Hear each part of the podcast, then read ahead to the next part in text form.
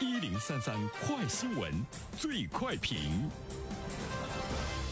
焦点事件快速点评：近日，李子柒被写进了小学语文试卷一事，引起了很多家长热议。题目描述了李子柒的简介，还希望呢他可以成为学生们学习的榜样，而这一点却备受家长们的质疑。有关此事的评论，马上有请本台评论员袁生。你好，东方。呃，李子柒大家都比较熟悉哈，他的视频《田园生活》不单单是国内呢广受欢迎，在国外呢有很大的粉丝的群体。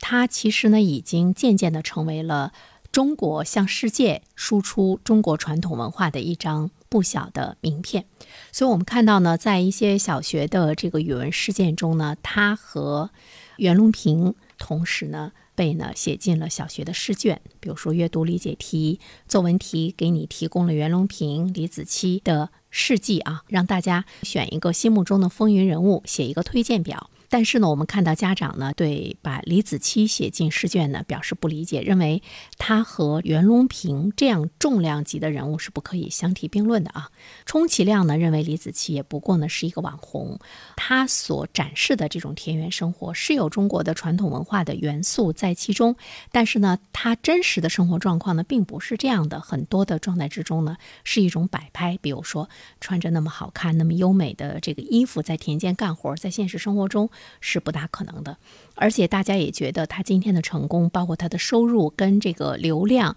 跟背后公司的这个策划跟商业有着非常紧密的关系。所以说呢，更多的家长呢把李子柒理解成商业网红这些字眼的话呢，他们不想更多的让孩子来进行接触哈，怕给孩子的这个价值观、人生观带来一些不良的影响。希望孩子呢依然是要努力的去学习，依靠自己真实的。劳动获得呢你未来生活的收获，觉得这个呢是一个正道哈，所以说呢我们就会看到家长们提出来了疑议。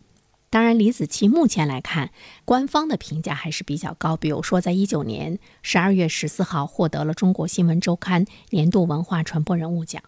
首先，第一点，呃，我想说的是，就在我们的现实生活中，网红时代就是来临了。家长们无论怎么样去排斥，即便是他们这些人不出现在小学试卷中，但是孩子们可能比家长们了解的更多，接触的呢更多。至于他是不是应该当成榜样，这个呢，的确呢是有待于呢进一步的商酌。因为互联网科技已经呢是遍布于我们生活中的各个方面，这些人群的。出现包括他们的人气和收入，网红嘛不亚于那一些明星，而且他也成为了热门的选择。依靠互联网带货赚钱，也成了很多人的一种职业的热门的这个选择。所以呢，对于孩子们来讲呢，其实他们对于这些现象已经是了解的非常的这个深入了哈。我们要阻挡他和互联网之间的这个联系的可能性不是很大。第二点的话呢，我们想说，到底什么样的人可以呢成为榜样？比如说，是不是所有的网红都能成为榜样？只要他挣钱了，他有粉丝，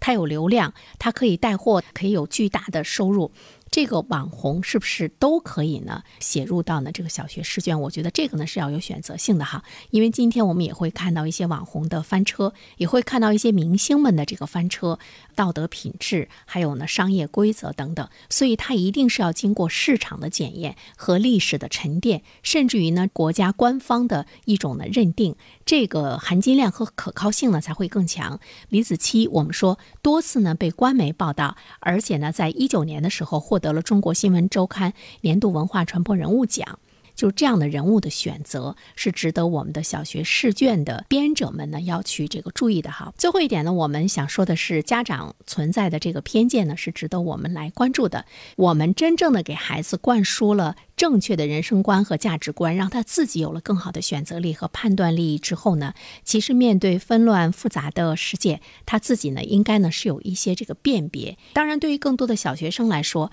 包括呢中学生，我们今天教育下的这些孩子，他们是以听话为首要的一个标准，他自己能不能有更好的这样的一种选择和判断？问题呢是出在我们教育的身上，我们的教育没有呢让他们有更多的选择和呢这个判断。好了，东方，各位听友，大家好，我是原生。最近我解读的《人性的弱点》这本书在喜马拉雅上线了，欢迎大家前去收听。如果你想听到我解读的更多的书籍，欢迎关注原生读书小程序。谢谢你。